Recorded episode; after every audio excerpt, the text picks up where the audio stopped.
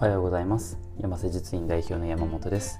この番組では毎回健康に関するトピックやテーマを一つ取り上げ持論を交えてお話ししていきます、えー、今回はですね生まれた月と身長の関係性というテーマでお話ししたいと思います。これちょっと面白くてですね、えー、ご紹介したいなと思いまして、えー、お話ししたいと思います。え、まあ身長ってこう同じ、えー、兄弟だったりだとかあ例えば同じ地域だったりしても、まあ、差がいろいろある、まあ、当然ですよね、えー、身長が高い人もいれば低い人もいれば、えー、あるわけなんですけども。これですね、えー、ある研究によるとですね生まれた月と、えー、身長っていうのは、まあ、相関関係があるよっていうものがあったのでご紹介したいと思います。えー、一応これですねあの日本人ではなくて、えー、オーストリアですね。ヨーロッパオーストリアの、えー、連邦軍のですね兵士50万人以上に、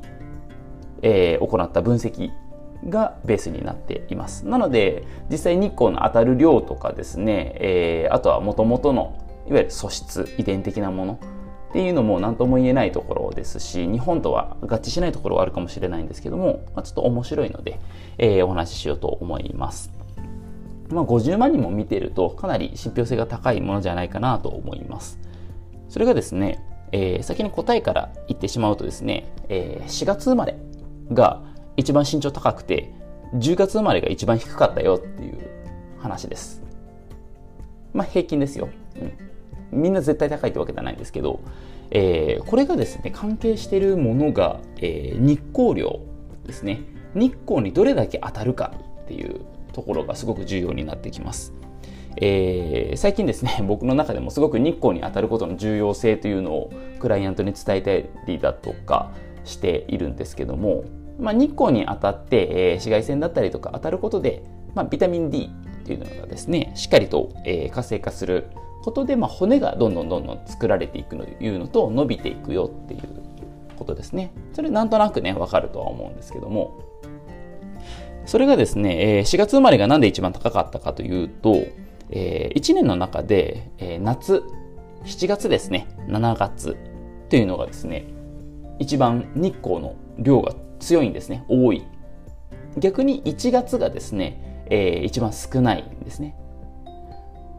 で、そこから考えていくと、えー、いろいろですね、成長のもの、成長の速度とかを考えていくと、生後、えー、前後、えー、3ヶ月っていうのがすごく成長ホルモンの分泌に関係しているらしく、まあ、お母さんのお腹の中にいるタイミングから生まれて3ヶ月その間にしっかりと日光を浴びれるかどうかっていうところが重要になってくるみたいです。はい。まあね、やはり母体からの影響というのはね、あの中にお腹にいる子供にも影響絶対的にありますのでお母さん自身がやっぱり日光にしっかり当たってないといけないと思いますし、えー、生まれてからも可能な限り日光にね、えー、当たるというのが重要になってきます。なので、まあ、4月ぐらいに生まれて、そこからどんどんどんどん日光量が増えてくるタイミングでずっとこう外にね、すご外で過ごしてたりだとか、あの日光に当たってると、その成長ホルモンの分泌のその速度が、まあ、そのあたりで決められるんじゃないかっていう説ですね。そうするとそこから大きくなっていった時もですね、えー、そのまま成長ホルモンの分泌が安定してどんどんどんどん出ていって身長が伸びていく。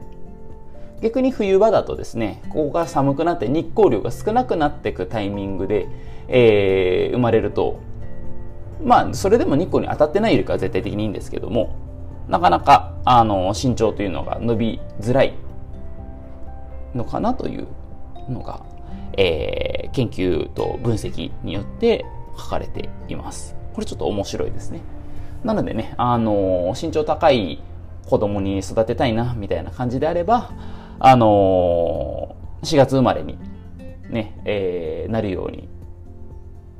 まあ、こう計算というかね、えスケジューリングしていくっていうのも、まあ、それはそれでいいのかなという感じですね。まあ、別に生まれてくれ、生まれてきてね、健康に育ってくれればいいんですけど、やっぱり日光に当たることって健康にすごく重要なので、あのー、ビタミン D、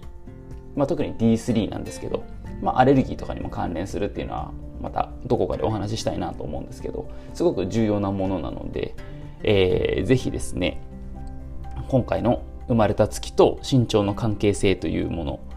これですね、ぜひあの参考にしていただければと思います。はい。ちょっとしたね、あの、健康に関する小ネタだと思っていただいて楽しんでいただければと思いますので、えー、よろしくお願いします。はい、えー、この番組では健康に関する質問や取り上げてほしいトピックやテーマを募集しております。メッセージは山瀬術院のウェブサイトや各種 SNS などからお送りください。今回もお聴きいただきありがとうございました。次回もお楽しみに。ではまた。